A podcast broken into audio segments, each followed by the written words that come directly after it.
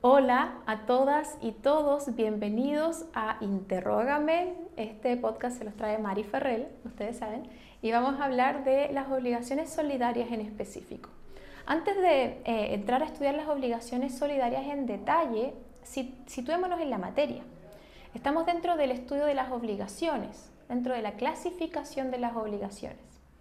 Sabemos que las obligaciones pueden clasificarse en virtud de varios criterios, en virtud de la cantidad de objetos, en virtud de la cantidad de sujetos, en virtud de su eficacia, etc. Aquí estamos clasificando las obligaciones en virtud de los sujetos, si es que hay una unidad o pluralidad de sujetos. Por sujetos entendiendo el número de las partes, ¿cierto? Em, y con respecto a esto, podemos ver que las obligaciones con pluralidad de sujetos con más de un acreedor, más de un deudor o más de ambos, pueden subclasificarse en obligaciones simplemente conjuntas, en obligaciones solidarias y obligaciones indivisibles. Hoy día vamos a hablar de la solidaridad. Podemos definir la solidaridad como la obligación eh, que aquella en que existiendo pluralidad de acreedores o deudores y siendo el objeto de la obligación divisible, puede, en virtud de la convención, la ley o el testamento, exigirse por cada uno de los acreedores el total del crédito o a cada uno de los deudores el total de la deuda. De tal manera que el pago efectuado a uno eh, o por uno de estos extingue la obligación respecto de los demás. Ahí tenemos una definición de solidaridad. Hablemos de los elementos importantes de esta definición. Primero, decimos que hay una pluralidad de sujetos, o sea que puede haber una pluralidad de acreedores, pluralidad de deudores o de ambos. Ese es el primer elemento, pluralidad de sujetos. El segundo elemento es que debe recaer sobre una cosa divisible.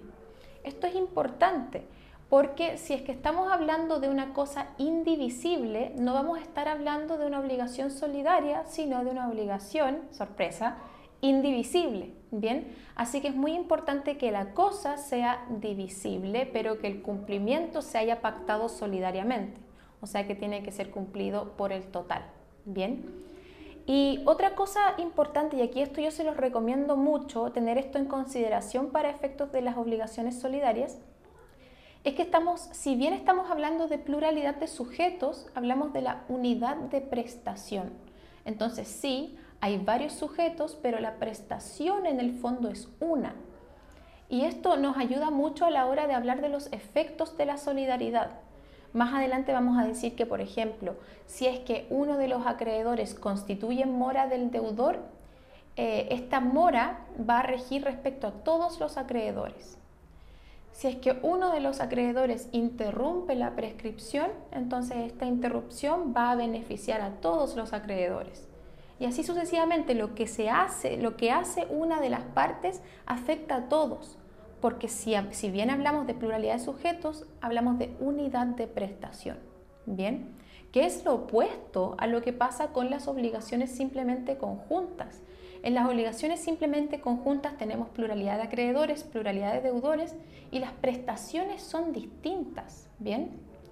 De manera que si se constituye en mora uno de los deudores, no por eso el resto de los deudores quedan constituidos en mora, porque son cosas distintas, ¿bien? Eso no pasa en la solidaridad. En la solidaridad tenemos una unidad de prestación de manera que lo que haga uno de los deudores o uno de los acreedores alcanza a todos los demás. ¿Bien? Vamos ahora a las fuentes de la solidaridad. Esto está establecido en el artículo 1511 y podemos decir que la solidaridad puede emanar de la ley, del testamento o de una convención.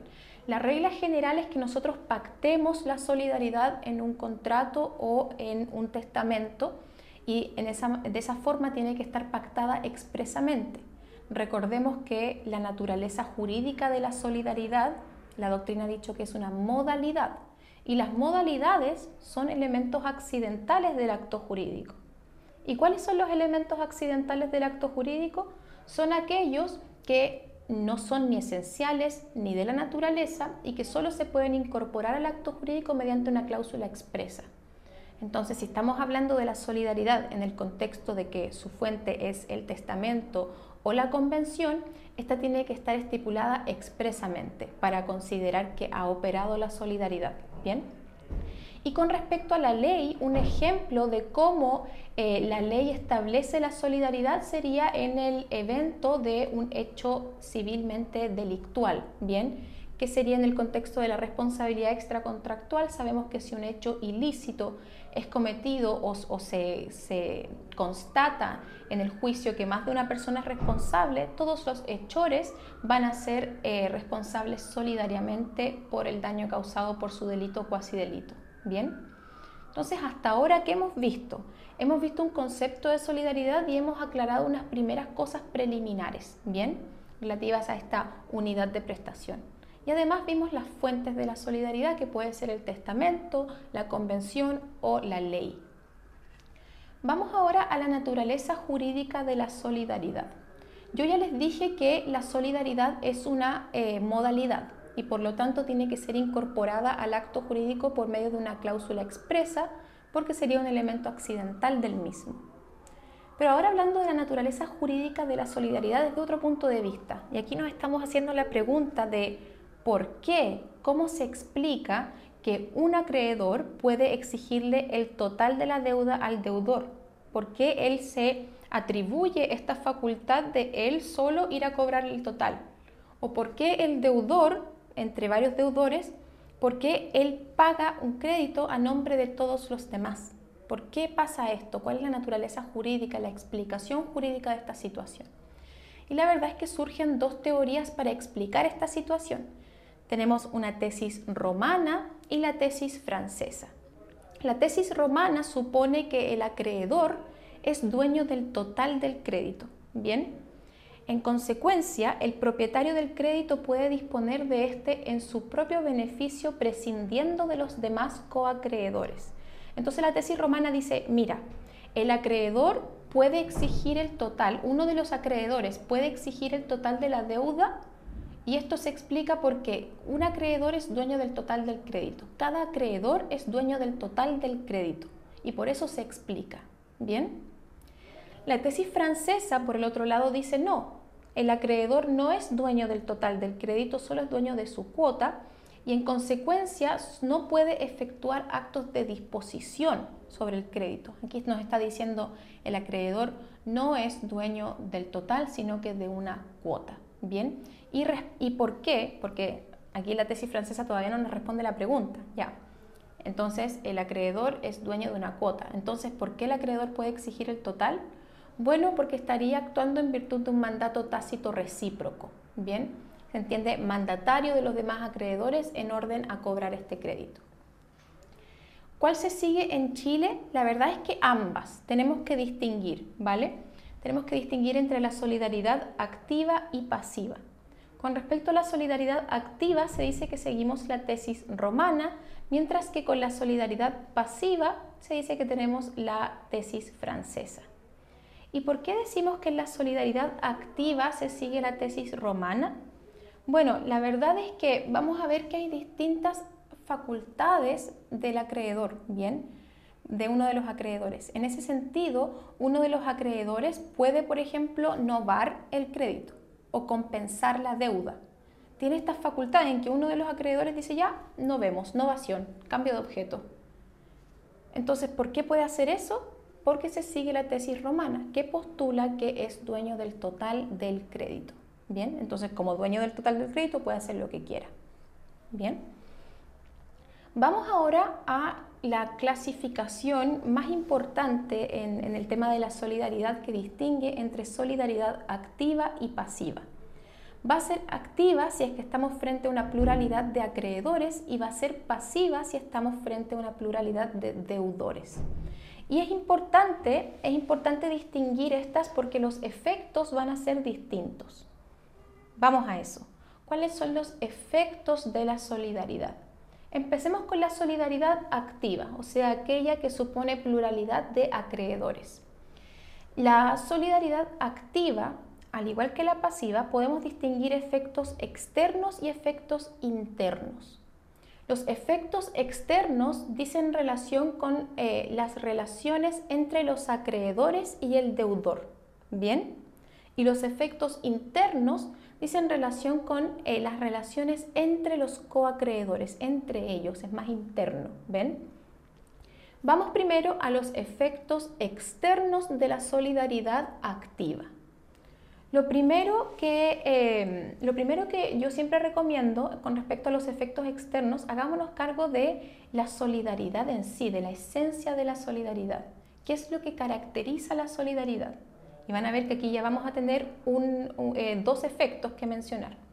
Primero, en la solidaridad activa cada acreedor, cualquiera de los acreedores, puede exigir el pago total por parte del deudor. ¿Bien? Y ahora vemos el mismo efecto, pero al revés. Si el deudor le paga a cualquiera de los acreedores, extingue la deuda con respecto a todos los demás acreedores. Entonces, si se fijan, atiendan mucho a, ese, a esta recomendación que yo les hago. Hablar de efectos en la solidaridad es súper difícil porque hay muchos, ¿bien? Pero nunca nos olvidemos de este primer efecto que es súper importante y que alude a la esencia de la solidaridad. ¿Quién puede cobrar? ¿Quién puede pagar? ¿Y qué pasa si es que éste paga? Bien, entonces de nuevo, solidaridad activa, efectos externos, o sea, entre el deudor y los acreedores. Cada acreedor, cada uno puede demandar por el total al deudor, el deudor a su vez le puede pagar el total a cualquiera de los acreedores y si así lo paga, extingue su deuda con respecto a todos los acreedores. Luego, que decimos, luego de decir esto, podemos ir a los otros efectos que son, que son más bien extra, pero que atienden a esto que yo les estaba diciendo de la unidad en la prestación. Em, la interrupción de la prescripción que beneficia a uno de los coacreedores va a beneficiar a todos los demás. Asimismo, la constitución en mora del deudor que haga uno de los acreedores lo va a constituir en mora con respecto a todos los demás acreedores. Ahí estamos hablando de los efectos externos de la solidaridad activa. Hablemos del efecto interno en la solidaridad activa, o sea, esta relación entre los acreedores. Una vez que uno de los eh, acreedores recibe el, pago íntegro, una vez que uno de los acreedores recibe el pago íntegro, tiene que eh, reembolsarle al resto de los acreedores por su cuota. Ese es el efecto interno. Entonces, tiene que reembolsar a los otros, a los otros coacreedores por su cuota. Bien. Em, y hay algo que se me olvidaba agregar, que la solidaridad activa eh, vamos a tener varios acreedores y un deudor, ¿cierto? El deudor, como yo decía, puede pagarle a cualquiera de los coacreedores, es su elección, excepto si uno de estos lo demanda. Bien, ahí tendrá que pagarle al demandante. Pero si es que no estamos en este caso, puede pagarle a cualquiera. Vamos ahora a la solidaridad pasiva. La solidaridad pasiva, como yo les estaba diciendo, es aquella en que, en que se contempla una pluralidad de deudores. Vamos a los efectos. Y aquí lo mismo, vamos a distinguir los efectos externos y los efectos internos, siendo los efectos externos la relación entre los deudores y el acreedor y los efectos internos la relación entre los deudores. Vamos primero con los efectos externos. Aquí lo mismo que yo les decía antes. Hagámonos primero cargo de la esencia de la solidaridad. ¿Quién puede cobrar? ¿Quién puede pagar? ¿Qué pasa si se paga? Aquí el acreedor, hablamos de un acreedor, puede cobrarle por el total a cualquiera de los deudores. Entonces puede exigir el total a cualquiera de los deudores. A su vez, cualquiera de los deudores puede pagar la deuda y una vez que se paga la deuda por cualquiera de los deudores al acreedor, extingue la deuda con respecto a todos los deudores. ¿Bien? Entonces ahí ya mencionamos tres efectos, ya estamos bien. Pero también podemos mencionar otros efectos extra, como por ejemplo la interrupción. La interrupción que afecta a uno de los deudores también va a afectar a los demás, la interrupción de la prescripción. Lo mismo con la constitución en mora, lo mismo con la prórroga de la competencia. Bien, si es que se prorroga la competencia respecto a un deudor, se entiende que se prorroga la competencia respecto de todos. Y esto eh, obedece a la idea que yo les digo, que eh, en, en la solidaridad hablamos de esta unidad de prestación. Vamos ahora al efecto interno de la solidaridad pasiva, al efecto interno. Y yo les decía que es esta relación entre los deudores. Aquí no es tan fácil como los efectos internos en la solidaridad activa, donde simplemente había que reembolsarle a los otros acreedores por su cuota. Aquí no es tan fácil. Eh, los efectos internos de la solidaridad pasiva, la verdad es que vamos a tener que distinguir, ¿bien? Porque pueden haber deudores interesados o no interesados en la deuda, ¿bien? Y si es que paga uno o paga el otro, los efectos van a ser distintos. Digamos que tenemos, eh, en, los codeudores tenemos a deudores interesados y no interesados. Bien, digamos que paga un deudor interesado. ¿Cuál va a ser el efecto?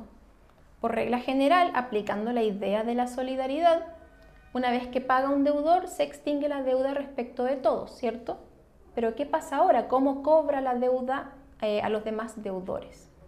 Si es que él es un deudor interesado en la deuda, va a poder dirigirse contra los otros deudores interesados por su cuota. ¿Bien? Distinto es si es que el que pagó la deuda es un deudor no interesado. Bien, que sería por ejemplo un fiador y codeudor solidario.